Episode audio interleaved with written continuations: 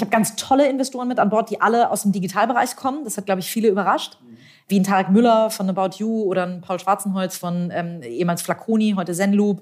Eine Donata Hopfen, die aus dem Verlagsgeschäft kommt als ehemalige ähm, Bildchefin, ähm, aber heutzutage bei BCG Digital Ventures Startups baut. Von daher auch eher aus dem ähm, Digitalbereich kommt. Ähm, äh, Tobias Eismann und Alexander Djordjevic äh, von Foodist beziehungsweise der Meta Crew und Mark Miller von Carlsquare.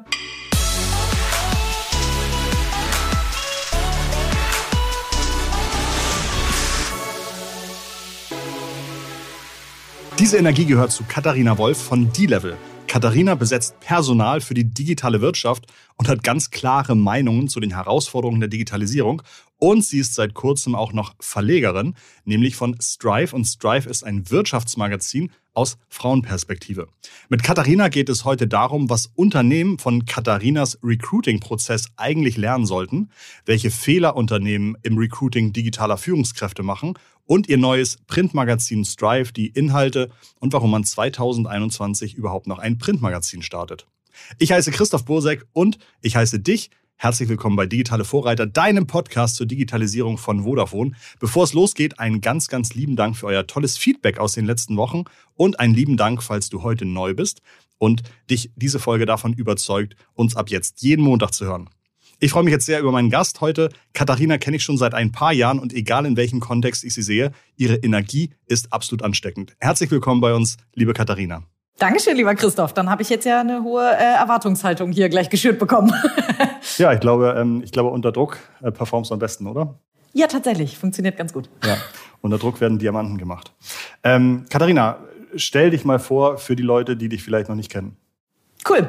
Äh, ich bin Katharina, ich bin 37 Jahre alt, ich bin Hamburgerin, tatsächlich auch gebürtige Hamburgerin, habe hier Jura studiert in Hamburg ähm, und wusste aber sehr schnell, dass das nicht mein Berufsfeld werden würde und bin in die Personalberatung abgezweigt ähm, und habe dort dann die Liebe zum Job entdeckt und mich äh, Anfang 2010 mit 26 dann selbstständig gemacht, ähm, eine Personalberatung mit dem Fokus der digitalen Wirtschaft aufgebaut. Da besetzen wir Führungskräfte ab so einem Gehaltslevel von 120.000 aufwärts. Und ähm, ja, letztes Jahr bin ich jetzt auf die Idee gekommen, einen Verlag zu gründen, ähm, der ein Wirtschaftsmagazin in erster Linie herausgibt und in zweiter Linie äh, eins, was Frauen adressiert, deswegen aus Frauenperspektive, weil die Wirtschaftsmagazine da draußen äh, fast alle nur Männer adressieren tatsächlich. Das ist sozusagen jetzt unser Inhaltsverzeichnis für die Folge heute. Zuerst mal, bevor wir über Strive sprechen, möchte ich noch über D-Level sprechen. Was sind so, du hast schon gesagt, ungefähr äh, Gehalts, äh, Gehaltslevel ist so ein kleines bisschen Daumenwert, wo ihr sagt, ab da macht es Sinn oder ab da werden wir gerne tätig oder suchen für, für die Kunden. Was sind für euch in der Digitalisierung die häufigsten Wünsche an Kandidaten von Unternehmen? Ganz häufig kommt mittlerweile ähm, der Wunsch, dass es eine Frau sein soll. Ähm, warum? Weil mittlerweile alle verstanden haben, dass diverse Teams oder divers besetzte Teams äh, besser arbeiten. Ähm, wir bekommen jetzt häufig den Wunsch, dass es eben immer, also schon in den letzten Jahren, dass es sehr datengetriebene Profile sein sollen. Ähm, und gerade jetzt während der Corona-Zeit, aber vorher ähm, werden immer mehr die Spezialistenrollen in Anführungszeichen. Also wenn man sich so ein C-Level anguckt, gibt es ja die eher Generalistenrollen wie ein COO oder eine CEO oder ähm, verschiedenste andere Rollen.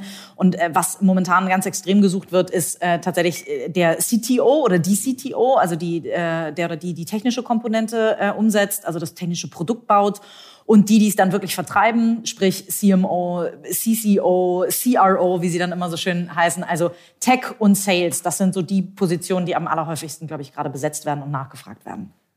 Von den Positionen sind das ja teilweise Titel, die es schon länger gibt. Ändert sich in dem Briefing an euch auch nochmal was, was die Personen können müssen? Also nicht nur, dass ihr vielleicht das, äh, die Unternehmen diverser mitgestalten dürft, sondern vielleicht auch, dass ihr sagt, äh, ähm, uns ist wichtig, dass ihr uns auch Kandidaten sucht, ohne Hochschulabschluss oder ähm, äh, die ein Musikinstrument spielen oder die gerne reisen. I don't know. Der Hochschulabschluss spielt Gott sei Dank immer weniger eine Rolle. Das ähm, haben viele unserer Kunden ähm, und viele Unternehmen, glaube ich, in Deutschland begriffen, dass eben auch Quereinsteiger echte Talente sein können. Das ähm, muss nicht, also und das gilt nicht nur fürs Studium, sondern auch für den Berufsweg. Ähm, meistens verdient man dann als Quereinsteiger erstmal ein bisschen weniger, aber es sind trotzdem mittlerweile gesuchte Profile, manchmal sogar explizit gesuchte Profile, um möglichst wenig Scheuklappe mitzubringen, was, die, was das eigene Geschäftsmodell angeht. Häufig, gerade weil jetzt Mittelstand und Corporate nochmal sehr verstärkt digitalisiert, wird eine ähm, Change-Erfahrung, also mal ein Unternehmen durch einen Change-Prozess, das kann die digitale Transformation sein, aber auch bei einem Pure-Player. Also jeder, der glaubt, äh, ein Zalando oder ein Check24, nur weil sie als Online-Pure-Modell aufgebaut sind, hätten nicht alle ein, zwei Jahre einen großen Change, durch den sie durchgehen, glaube ich, irrt. Deswegen, ja, so Change-Erfahrung ist etwas, was äh, häufig angefragt wird. Und dann eben das von mir erwähnte ähm, datenbasierte Arbeiten, also nicht nur Daten zu generieren und zu nutzen, ähm, sondern also Kons Konsumentendaten, sondern eben auch ähm, sehr KPI-basiert ähm, äh, zu führen und zu steuern. Du sagst, ihr seid eine Personalberatung, das heißt wahrscheinlich äh, gibt es bei euch so einen Prozess, den das Unternehmen durchläuft und in dem ihr vielleicht auch im ersten Schritt nicht sagt, danke für die Beschreibung, wir laufen jetzt los. Wie funktioniert das? Genau, wir haben einen Sechs-Wochen-Prozess ähm, und da haben wir das Rad auch nicht neu erfunden, aber ich würde immer sagen, ein bisschen neu angestrichen. Ähm, aber ganz, ganz wichtig ist tatsächlich, ähm, dass, dass wir am Anfang ein sehr gutes Briefing haben, wo alle Menschen involviert sind, die am Ende am Hiring-Prozess ähm, äh, tatsächlich oder im Hiring-Prozess stattfinden. Das heißt, das vergessen Unternehmen häufig, dass es nicht nur vielleicht der direkte Hiring-Manager, sondern vielleicht auch der oder die CEO am Ende sein muss, ähm, wo dann nochmal ein Vetorecht sonst äh, vielleicht kommen könnte. Oder wir hatten gerade eine Position im Tech-Bereich, wo aus einem anderen Bereich nochmal eine andere Tech-Person drauf gucken muss. Dann müssen wir die kennenlernen, weil die natürlich vielleicht auf andere Dinge schauen, auch kulturell, als die Person, mit der wir direkt zusammenarbeiten. Sprich, alle Beteiligten, die im Hiring-Prozess, die ähm, über diese Person und über das Hiring entscheiden, müssen involviert sein. Es gibt ein langes Briefing, mit dem wir dann ein Dokument erstellen, was wirklich ähm, sechs, sieben Seiten Prosatext ist und nicht nur ein paar Bullet Points Stellenprofil damit die Kandidaten und Kandidatinnen dann eben auch gut gebrieft sind, wenn sie zum Gespräch gehen. Und dann läuft ein Sechs-Wochen-Prozess los, ähm, auf den wir uns von Anfang an committen, damit unsere Kunden auch wissen, wann kriegen sie den Kandidaten geliefert. Also ich komme aus der Startup-Welt ursprünglich mal. Mit 26 besetzt man natürlich nicht gleich Konzernvorstände. Und diesen Startups war extrem oder ist bis heute sehr wichtig, nicht nur den Preis kalkulieren zu können, sondern auch die Zeit, wann denn da jemand kommt. Denn äh, das ist ja sehr entscheidend im, im Bereich nicht nur digital, sondern vor allen Dingen Startup-Aufbau. Ähm, genau, und dann laufen wir eben äh, los in diesen sechs Wochen und machen all das, was am Anfang kein Kunde mitkriegen will, Marktrecherche, reinarbeiten in bestimmte, Bere äh, in bestimmte Branchen, ähm, eine Zielfirmenliste erstellen, ähm, die passenden Kandidaten identifizieren, unser Netzwerk anschmeißen, die ersten Kandidaten kontaktieren etc. Und dann gehen wir durch einen dreistufigen Auswahlprozess. Im ersten Prozess versuchen wir möglichst viele Kandidaten in den Funnel zu kriegen. Das heißt, ähm, erstmal viele Kandidaten anzulocken ähm, und zu sagen, wie toll der, der Job bei unserem Kunden doch ist und dann in den Auswahlprozess gehen. Das heißt, wir wandeln uns so ein bisschen eigentlich von, von der Sogwirkung hin zum Türsteher, ähm, dass wir dann Türsteher für den Kunden sind und über einen, ähm, über ein erstes Telefonat stark in die Vergangenheit der Kandidaten äh, und Kandidatinnen reingehen ähm, und da eben gucken, warum von A nach B, welche Erfolge gefeiert, welche Verantwortlichkeiten gehabt etc. Und dann kommt der viel wichtigere Schritt, das ist nämlich sehr deutsch leider, dass wir nur in die Vergangenheit gucken, kommt der viel wichtigere Schritt, dass wir eben case-basiert auf die genaue Position matchen, kann er oder sie das Wissen, was äh, die Person vorher gesammelt hat, auch auf den konkreten Fall anwenden. Und das passiert dann in einem ausführlichen Gespräch hinten raus. Unsere Kunden bekommen dann sechs bis sieben tolle Kandidaten präsentiert, äh, wo sie auswählen können und dann passt idealerweise ein Nee oder ein Ja.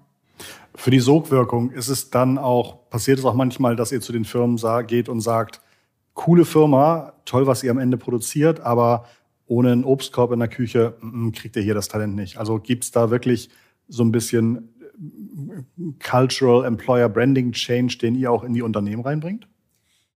Jein, ich glaube, mit einem Obstkorb oder der Tischtennisplatte oder dem Kicker kann heute niemand mehr jemanden hinterm Ofen hervorlocken. Ja. Deswegen passiert wahrscheinlich an der Stelle wenig.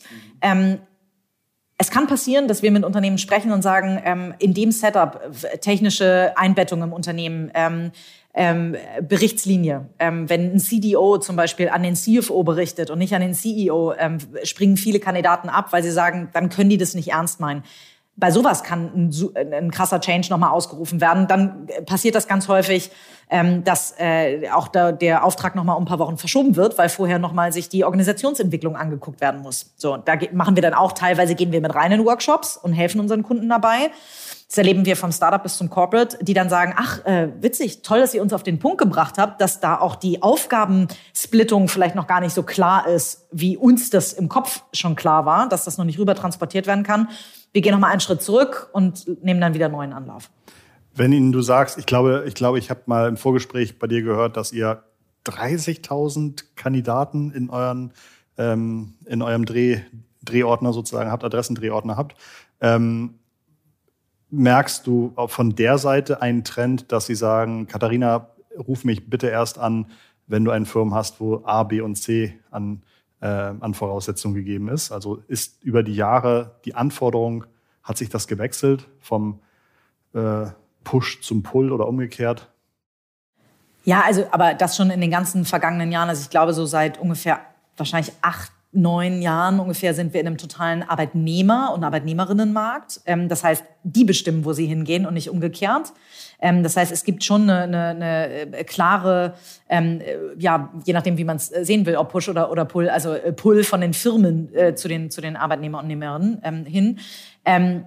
Denen ist äh, nach wie vor klar sowas wie Ort und Gehalt, äh, also gehaltliche Einbettung und so weiter. Also im Sinne von, wo liegt das äh, Budget für die Position und so. Das sind so die Hygienefaktoren, sage ich mal, die wir natürlich in unserer Datenbank hinterlegt haben. Und für jemanden, der oder die sagt, der nächste Job muss in München sein, die sprechen wir nicht an für, für einen Job in Köln.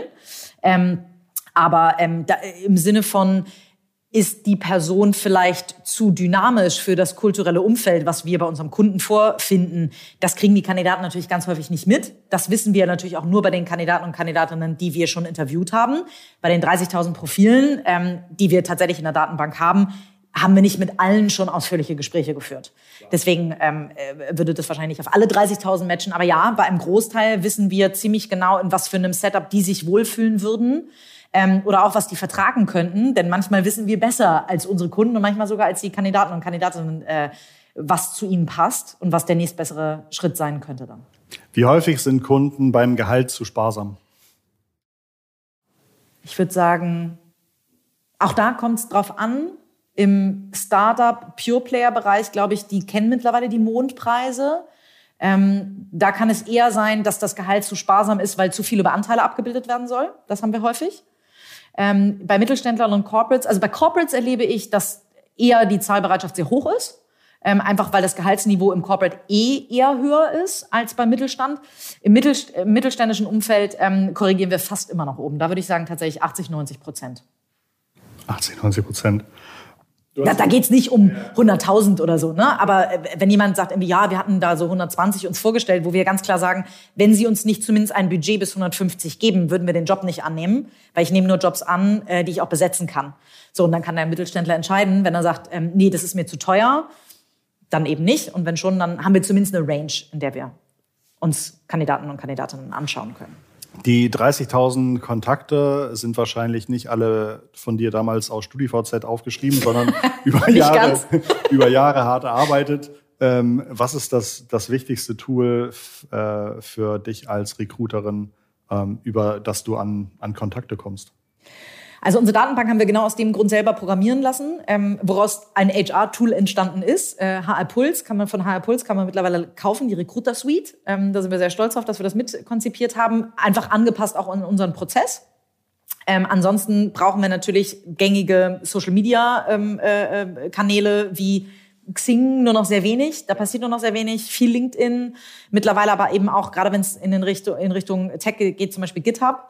Ähm, also da gucken wir auch, dass wir auf, auf verschiedenste, probieren wir auch immer wieder Dinge aus natürlich, ne? Ähm, äh, irgendwelche tollen Recruiter-Tools und und und, aber tatsächlich sind so die erfolgreichsten Dinge sind tatsächlich äh, unser eigene unser eigenes Netzwerk. Dann haben wir so ein Tool, das nennt sich ähm, äh, also wo wir Talentgeber-Fees quasi zahlen, Talent Scout nennen wir die, wo gute Leute, die viele Leute kennen, uns gute Leute empfehlen und dafür dann auch mal was vom Kuchen abbekommen. Äh, also wer immer darauf Lust hat, kann sich auch gerne bei uns melden. Auf Kuchen? Auf, auf ein Stück vom Kuchen, genau. ähm, und, äh, und dann natürlich, wie gesagt, die, die gängigen Social-Media-Kanäle, wo so, ich sage immer so, wahrscheinlich von den Suchen so 60 bis 70 Prozent der Kandidaten kennen wir wahrscheinlich schon, auch wenn wir noch nicht ausführlich mit allen gesprochen haben. Und so 30, 40 Prozent ist wahrscheinlich immer Neuansprache. Du hattest eben im Nebensatz erwähnt, dass Xing eine immer kleinere Rolle spielt. Äh, Xing als deutsches Social-Business-Netzwerk natürlich besonders spannend. Wann kam so der Shift oder der Change, an dem ihr gemerkt habt, äh, leider sind doch mehr Leute inzwischen auf LinkedIn. Also wir haben letztes Jahr unsere Xing Recruiter-Mitgliedschaften abgestellt. Wow. Ähm, aber ein Jahr zu spät, ehrlicherweise. Wow. Ähm, äh, also ja, wir haben im Oktober, glaube ich, umgeschiftet und alle Accounts rüber zu, zu LinkedIn gezogen. Ähm, also für die, für die, die es nicht kennen, bei, bei, bei Xing kann man einen Premium-Account haben oder einen Recruiter-Account. Heißt einfach nur, dass man sehr viel mehr Personen anschreiben kann und, und, und. Also hat einfach ein paar Vorteile für uns Recruiter. Ähm, und wir haben uns fast geärgert, dass wir ein bisschen zu spät umgestellt haben, weil auf LinkedIn ganz, ganz, ganz viele Kandidatinnen und Kandidaten haben schon drin, hier erreichst du mich nicht mehr, bitte geh, kontaktiere mich auf LinkedIn. Ähm, wir haben äh, extrem viel schlechtere Respond-Quoten ähm, äh, bei, bei Xing als bei LinkedIn. Das ist nur für bestimmte Jobs, also gerade die, die eher im Mittelstandsumfeld sind, da haben wir bessere Respond-Raten bei, bei Xing. Ja. Bei allem, was in Richtung Digital Pure Player geht, in Richtung Tech Product geht und so weiter, die erwischt man überhaupt nicht mehr auf, auf Xing. Jetzt ist Corona, Homeoffice-Zeit. Ähm, hat das deine Arbeit, hast du jetzt weniger zu tun, weil es viel einfacher ist, denn ich kann ja jetzt weltweit nach Leuten suchen oder ist das Unsinn? Das ist äh, leider, naja, also it depends. Ich bin Juristin, ich darf das sagen. ähm, da sagt man ja immer so schön, es kommt drauf an. Ähm, also wir hatten im April und Mai hatten wir auch einen ordentlichen Dip, ähm, äh, wo nicht mehr viel ging, weil sehr viele Kunden erstmal so ein bisschen in der Schockstarre waren und gar nicht wussten, was passiert hier überhaupt. Das hat sich ab Juni wieder ziemlich normalisiert und eher zu einem verstärkten Auftragsvolumen geführt im Sommer, weil alles, was im April und Mai, sag ich mal, liegen geblieben ist, nachgeholt wurde.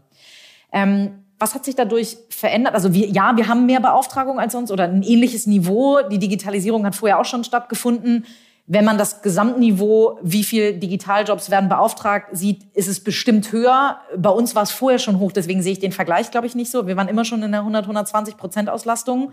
Ähm, aber insgesamt, glaube ich, der Markt ist eher gestiegen. Es wird mehr geheiert im Digitalbereich.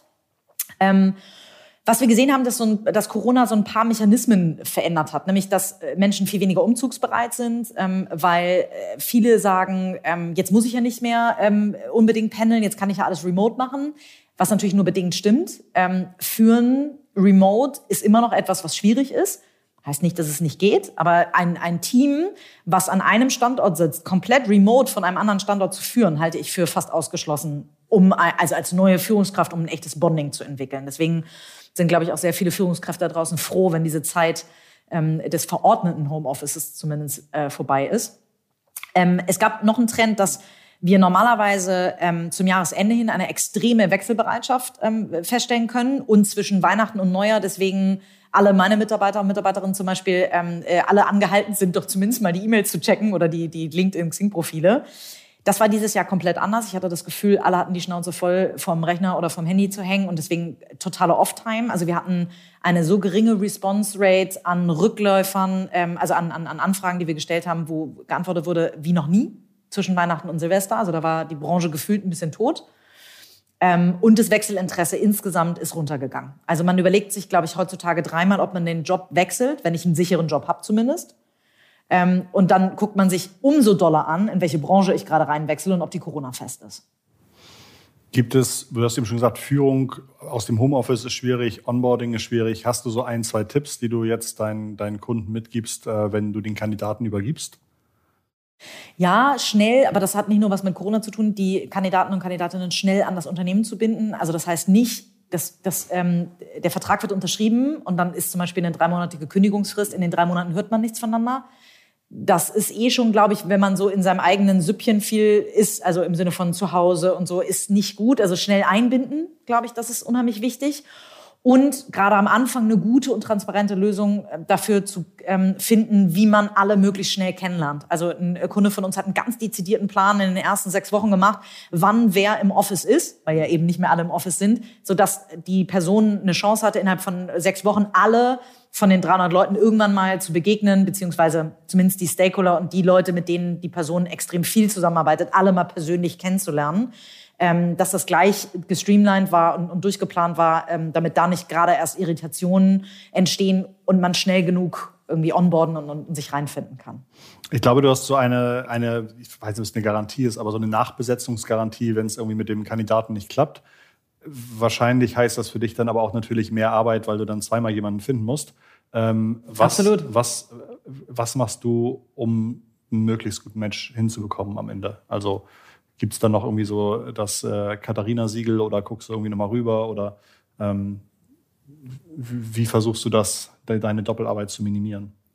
Also ja, ich bin am Anfang und am Ende bin ich immer noch äh, komplett dabei. Ich möchte, dass wir eine einheitliche D-Level-Qualität delivern. Ähm, bei vielen Beratungen, so zumindest das Feedback vieler unserer KundInnen, ähm, äh, hat man eine Beraterqualität im Sinne von, je nachdem, welchen Berater ich äh, hire bei der Beratung, dementsprechend läuft mein Suchprozess. Das wollen wir gerne vermeiden, indem wir A, zeitlich von vornherein die Vorgabe geben und B, ich mir jeden Kandidaten angucke. Das heißt, am Ende liegt es äh, zur Not immer an mir ist fürs Team auch ein bisschen entspannt. ähm, und wir müssen, damit möglichst gut gematcht wird, glaube ich, eigentlich den besseren Job machen als der Kunde für sich selbst. Also das heißt, wir müssen innerhalb von Bruchteilen von äh, Minuten, sage ich mal, weil wir haben ja ungefähr so ein, zwei Stunden Briefing mit dem Kunden. Innerhalb dieser Zeit müssen wir mehr über den Kunden rausfinden, als er selber über sich weiß im Idealfalle und genauso auf der Kandidatenseite, damit wir das Matching gut herstellen können und da vielleicht auch ähm, das eine oder andere vermeiden können. Ich gebe mal so ein Beispiel. Ähm, nicht jeder Kunde ist für sich der beste Hiring Manager. Ähm, genauso geht's mir übrigens. Deswegen ähm, kann ich das aus meiner eigenen äh, Perspektive sagen. Ich selber rekrute für Kunden total anders, weil ich natürlich weder emotionalisiert bin, weil ich sage, ach, der Kandidat oder die Kandidatin gefällt mir doch so gut und die hätte ich gerne bei mir im Team, also Soft Skills zu hoch hänge, ähm, oder irgendwie sage, ich muss so dringend heiern, weil ich so dringend zwei Hände brauche, die mich unterstützen, dass ich die erstbesten Hände nehme und nicht die besten Hände. Und da können wir unseren Kunden manchmal von einem Fehlheier natürlich bewahren, indem wir den Außenblick haben und indem wir nochmal auch ganz klar der Spiegel sind und sagen, deine Kultur würde so jemanden nicht aushalten. Und so jemanden vielleicht von vornherein auch aus dem Prozess nehmen. Das ist halt schön ausgedrückt. So eine Kultur würde er vielleicht nicht aushalten. Das ist erstmal relativ neutral ausgedrückt. Äh, genau. Also da, da gibt es also beides. Also sowohl ja. Kandidaten, die zu viel Drive für eine Kultur mitbringen, als auch eine Kultur, die zu viel Drive für den Kandidaten mitbringt. Katharina, du ähm, äh, kommst mir so vor, als wärst du mit einem Job nicht ausgelastet genug. Deswegen, und das finde ich ein super spannendes Projekt, bist du jetzt Verlegerin geworden. Ähm, das Drive-Magazin kommt, glaube ich, in diesen Wochen das zum zweiten Mal raus. Ähm, ich hatte schon vorne erzählt, Strive ist ein Wirtschaftsmagazin aus Frauenperspektive. Worum geht's da? Genau, ähm, alle zehn Jahre, das ist irgendwie so mein Lebensrhythmus, ähm, scheine ich etwas Neues machen zu müssen. Ich habe ähm, zehn Jahre Schlager gesungen, ich habe zehn Jahre Politik gemacht, ähm, zehn Jahre D-Level ähm, und jetzt... Äh, du hast Schlager gesungen, Katharina? Ja. du hast noch drauf, gew äh, gewartet, dass ich selber erwähne, ne? was, was sind da Lieder, die ich von dir schon mal gehört haben könnte? Ähm, ich glaube, du wahrscheinlich gar nicht. Es war eine bisschen ältere Zielgruppe. Au contraire, äh, ich war auf YouTube unterwegs. Ja. also findest du es gut? Ähm, ich, ich glaube, ich habe mal ein Lied von dir gesehen, stehst du auf dem Schiff oder sowas? Gibt's so ein ja, ja, ja, das, ja, das habe ich ja. gesehen. Sehr gut. Ähm, genau. Genau. Es, es muss Liebe sein, heißt unser äh, größter Hit. Ich habe mit meinem Vater zusammen gesungen. Ja. Es waren sehr, zehn sehr, sehr ähm, spannende und lehrreiche Jahre. Ähm, ich habe mich sehr bewusst gegen den Beruf dann irgendwann entschieden, ähm, aber es hat unheimlich viel Spaß gemacht. Ja, äh, Wirklich. Das auch so aus. Okay, und mein Studium finanziert nebenbei. nice. Also alle, alle zehn Jahre irgendwie was Neues. Ähm, deswegen ähm, habe ich äh, gute Hoffnung, dass es Strive jetzt auch mal die nächsten zehn Jahre schon mal geben wird. Ähm, die Level läuft weiter. Ich investiere so, ja, je nach Woche zwischen 20 und 40 Prozent in die Level und der Rest geht in Strive rein. Ich habe halt selten eine 40-Stunden-Woche, aber ich arbeite mich da wieder hin durch Corona auch äh, kam so ein bisschen ähm, das Enablement, dieser Traum vom Publishen, der war bei mir schon länger da, aber dadurch, dass ähm, eben auch dieser Dip, den ich eben beschrieben habe, da war, hatte ich ähm, einfach auch Zeit, mir mal darüber Gedanken zu machen, so oder auch vielleicht hat das auch die Krise ausgelöst. Ähm, äh, was will ich eigentlich? Ähm, äh, wohin will ich? Reicht mir die Level? Das mache ich jetzt seit zehn Jahren. Andere wechseln den Job ja alle zwei, drei Jahre. Ähm, was waren so, was wollte ich immer schon mal machen? Und aus diesen Irgendwann-Momenten nenne ich die immer, was, was wollte ich irgendwann immer schon mal machen, ähm, erinnerte ich mich dann tatsächlich daran, dass ich gerne publishen wollte. Und diese Marktlücke eines Business-Magazins, was sich auch an Frauen richtet, das wäre wahrscheinlich der bessere Claim für uns. Ähm, damit verkauft man aber, glaube ich, kein Magazin und äh, hat keinen ordentlichen USP. Ähm, die Marktlücke war mir relativ schnell klar aus dem eigenen Need heraus, weil ich die Business Punks, äh, Manager Magazine, Kapital und wie sie nicht alle heißen, Vivo und so weiter, alle allein berufsbedingt immer auch gefühlt lesen musste.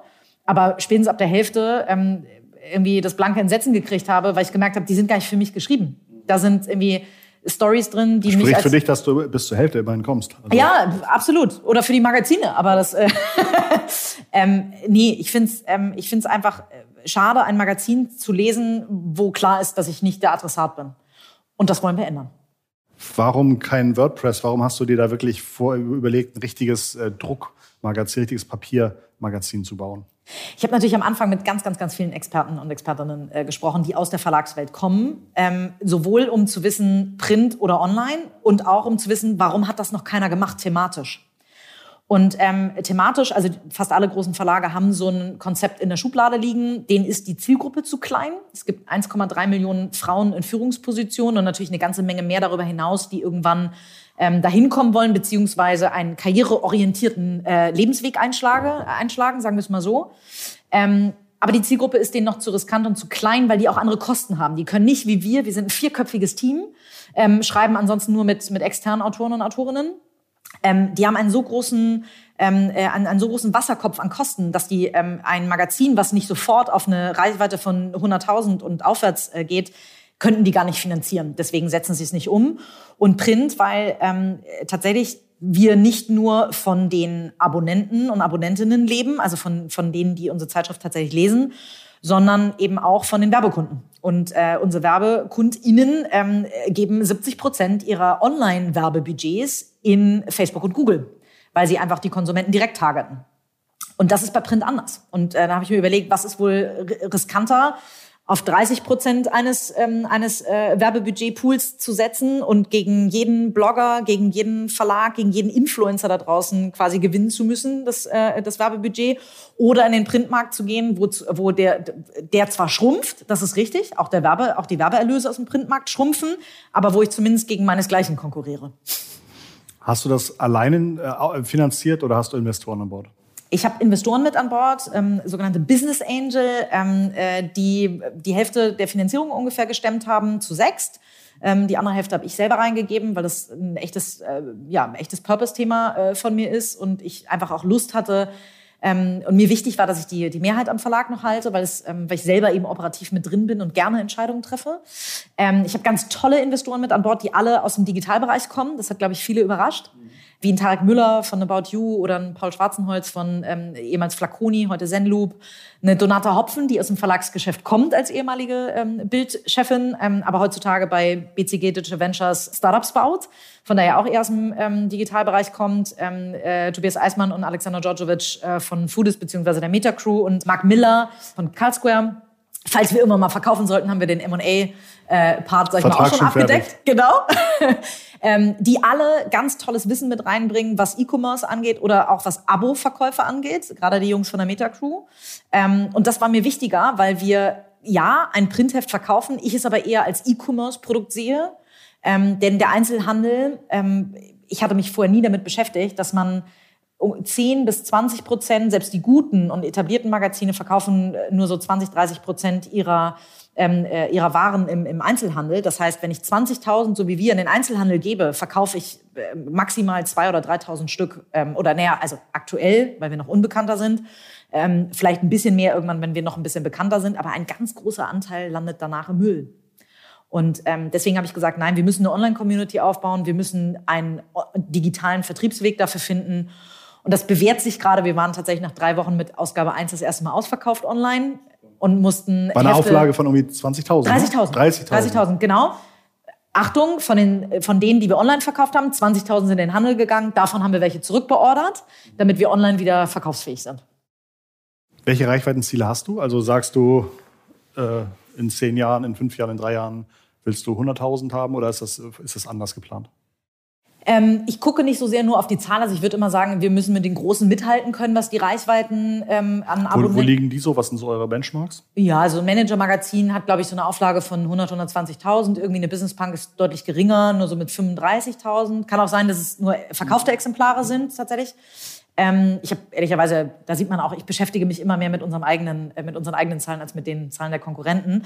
Also ich sag mal so, also von, der, von, von den verkauften Exemplaren her, wir aktuell machen wir noch viele Direktversendungen, um uns auch bekannt zu machen, sogenannte Freieinweisungen, wie man das ähm, äh, so schön nennt, ähm, die einfach Hefte for free bekommen, Influencer, ähm, Menschen in der, in der, also Frauen in Führungspositionen, denen wir das Heft nahebringen wollen. Ähm, das ist mein erstes Ziel, das schon mal zu ersetzen, dass wir irgendwann 10.000 Abonnenten, äh, Abonnentinnen und Abonnenten haben. Das wird auch noch ein bisschen dauern, mit Sicherheit. Das werden wir wahrscheinlich so, wenn wir gut sind, in Jahr zwei hoffentlich knacken. Ähm, und dann halt natürlich die, äh, die, die Reichweite ein bisschen zu erhöhen und vielleicht irgendwann dahin zu kommen, dass der Einzelhandel keine große Rolle mehr für uns spielt und wir auch aus ökologischen Gesichtspunkten irgendwann entscheiden können, wollen wir überhaupt noch in den Einzelhandel reingehen oder nicht. Was sind deine Learnings aus der ersten Episode, hätte ich fast gesagt, aus dem ersten, aus dem ersten Heft gewesen?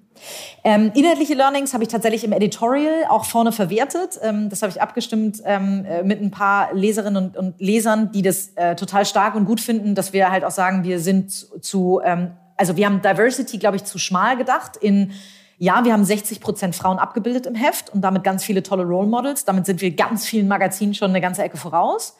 Aber Diversity ähm, bedeutet eben mehr als Gender Diversity. Ähm, deswegen werden, haben wir zum Beispiel jetzt mehr People of Color ähm, oder überhaupt mehr, mehr Menschen unterschiedlicher Herkunft äh, im Magazin.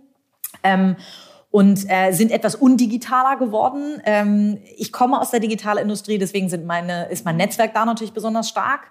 Deswegen ist Ausgabe 1 sehr stark geprägt von großen Köpfen aus der Digitalwirtschaft. Ähm, daraus hat sich ergeben, dass wir jetzt Schwerpunkthefte machen. Und das war jetzt quasi das ungewollte Schwerpunktheft digital am Anfang. Ähm, äh, wir, werden, wir werden jetzt, ähm, werden unter anderem planen wir gerade ein, ein, ein Heft, ähm, äh, wo das ganze Thema Health ähm, im Mittelpunkt steht, eins, wo so äh, Social Entrepreneurship im äh, Mittelpunkt steht, eins, wo Finance im Mittelpunkt steht. Äh, genau, da haben wir eine ganze Menge gelernt.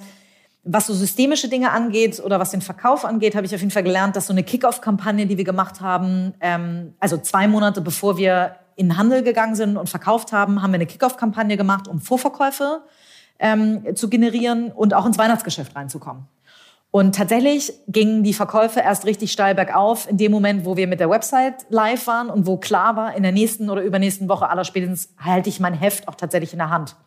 Das heißt, eins meiner größten Learnings ist, wenn ich ein physisches Produkt verkaufe, ja. muss unsere, müssen unsere KonsumentInnen das schnell in der Hand halten können, damit sie es auch tatsächlich kaufen. Deswegen würde ich die wahrscheinlich nicht nochmal machen. Wo kann ich Strive kaufen? Erstmal online, www.strive-magazine.de, ähm, da dann in den verschiedensten Variationen. Und im Einzelhandel, da haben wir uns entschieden, erstmal nur in die Großstädte zu gehen, viel in Lebensmitteleinzelhandel reinzugehen, wo wir momentan ja alle häufig stehen. Ähm, Tankstellen, Bahnhöfe, was wir ganz rausgelassen haben, sind äh, zum Beispiel äh, ähm, Airports, äh, weil wir gesagt haben, dass, ähm, also am, am, am, Flughafen ist man momentan nicht. Deswegen leider. Mhm. Deswegen ähm, haben wir die ausgespart. Spannend. Ähm, ich habe hier schon gesehen, dass irgendwie eure zweite Ausgabe in den Startlöchern liegt. Äh, ähm, bin, ich, bin ich sehr gespannt, freue mich reinzuschauen. Du hast im Nebensatz noch erwähnt, dass du eigentlich auch mal Politikerin warst. Ähm, du hast im Hamburger Senat gesessen? Äh, nicht Senat, äh, Hamburgische Bürgerschaft. Senat regiert ja. Ähm, ich äh, war, saß für die CDU in der mhm, ja. Äh, Bürgerschaft und die saß in der Opposition. Deswegen nur hamburgische Bürgerschaft, äh, leider nicht Senat. Wie schwer oder einfach ist es für dich beim aktuellen Politikgeschehen zuzuschauen? Du hast ja aktiv oder die aktive Karriere der Politikerin hinter, hinter dir gelassen. Fällt es dir schwer oder bist du eigentlich jeden Morgen noch mal zehn Minuten und schaust dir das Politikgeschehen an? Also ich schaue es mir an. Ähm, es fällt mir trotzdem schwer, dabei zuzuschauen. Ähm, wahrscheinlich bin ich die frustrierteste Ex-Politikerin, die man sich so vorstellen kann.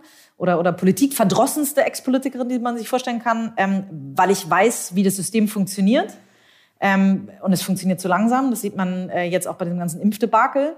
Ähm, und das ist auch einer der Gründe, warum ich irgendwann aus der Politik rausgegangen bin, neben einer Krankheit eines Familienmitglieds, also meines Vaters, ähm, wo ich mir irgendwann überlegt habe, ähm, wo ich die Zeit tatsächlich verbringen will war auch ein ausschlaggebender Punkt, den Fokus aufs Unternehmen zu setzen, aber auch, weil ich in meinem Unternehmen natürlich Dinge schnell vorantreiben kann, schnell entscheiden kann und in der Politik die Mühlen so unfassbar langsam malen. Und wenn ich mein Unternehmen so führen würde, wie Deutschland uns gerade durch diese Krise navigiert, zumindest was das Impfen angeht, glaube ich, dann wäre mein Unternehmen pleite. Ähm, deswegen fällt es mir als Unternehmerin, glaube ich, schwerer, als als Ex-Politikerin gerade der Politik zuzugucken hinter den Kulissen passiert extrem viel, was wir nicht mitbekommen. Aber alleine die Kommunikation in dieser Krise ist ein absolutes Debakel für mich. Das verstehe ich nicht. Wir Unternehmen haben alle umgestellt. Als wir ins Homeoffice gegangen sind, haben die äh, Kommunikationsfrequenz erhöht. Ich bin von Monat, äh, wöchentlichen Jour-Fixes zu täglichen Stand-ups gegangen, obwohl wir die eigentlich per se nicht gebraucht hätten, einfach um alle mitzunehmen, immer wieder abzuholen, zu gucken, wie es allen geht da finde ich, da wird einfach zu wenig Transparenz uns Bürgern gerade äh, geboten. Ähm, da fällt es mir sehr schwer zuzugucken und auch ähm, der Bestellprozess. Warum schafft es ein Land wie Israel nicht nur im Bereich Innovation uns ähm, Meilen voraus zu sein, sondern jetzt auch beim Impfen? Warum schafft es ähm, selbst äh, der verrückte Premierminister von UK, ähm, sein Land schneller durchzuimpfen als wir? Das ist mir ein absolutes Rätsel und ich glaube, das geht besser. Rückkehr in die Politik ausgeschlossen für immer? Sag nie, nie. Ähm, aber ich glaube, in den nächsten fünf bis zehn Jahren ähm, haben wir erstmal andere Dinge Priorität. Klasse. Meine ja, Zeit vergeht wie im Fluge hier. Äh, meine letzte Frage an dich schon, ähm, Katharina. Wer sind denn deine persönlichen digitalen VorreiterInnen? Also Donata Hopfen war schon immer eine, ähm, ein, ein großes Vorbild, ähm, tatsächlich, weil wir auch, glaube ich, ein gleiches Mindset teilen. Wir sind, ähm, witzigerweise werden wir häufiger mal verwechselt, wenn man uns hört. Also Sprechgeschwindigkeit und Tonalität scheinen relativ ähnlich zu sein. Ähm, Donata ist, finde ich, großartig, ähm, weil die sich auch in einer echten Männerdomäne wirklich behauptet hat. Ähm, und vor allen Dingen immer auf digital gesetzt hat. Sowohl bei der Bild als jetzt bei BCG natürlich sowieso. Ähm, ja, digitales Vorbild kann man Frau Merkel wahrscheinlich nicht nennen, aber ansonsten ist die auch, oder Vorbild wahrscheinlich auch nicht, weil ich ja nicht in ihre Fußstapfen treten möchte. Aber ich bewundere die Frau extrem. Also auch wenn ich sage, wir haben gerade einen Impfdebakel, dafür ist ja nicht überall sie als Person ähm, selber äh, zuständig. Und ja, ich finde, sie sollte mehr mit uns kommunizieren. Aber nur weil ich alles nicht, nicht alles mit ihr teile oder nicht alles, äh, was sie macht, teilt, heißt es nicht, dass ich sie nicht bewundern kann. Also die bewundere ich tatsächlich sehr stark. Du bist ja auch ein paar Mal über den Weg gelaufen, glaube ich, ne? Ja, ich saß im Bundesvorstand der Jungen Union und dann hatten wir immer einmal im Jahr mit ihren Treffen. Also habe ich ähm, vier, ja, vier Jahre saß ich damit drin. Also vier Jahre lang durfte ich sie immer so ähm, ein, zwei Stunden mal in Live und in Action wirklich erleben. Und es ist unfassbar, was für ein Wissen Frau Merkel angehäuft hat. Jede Frage aus dem Bundesvorstand konnte aus dem FF sofort aus der Pistole heraus beantwortet werden, ohne dass zehn Berater daneben sitzen. Und ähm, wenn da der Bundesvorstand sitzt, sitzen da alle Bundesländer. Das heißt, jedes Bundesland kommt mit irgendeinem spezifischen Thema aus dem Bundesland. Und Frau, äh, Frau Merkel hat auf alles eine Antwort. Und dazu ist die noch richtig lustig. Die hat einen der besten Humore, glaube ich, die ich je erlebt habe. Lustig.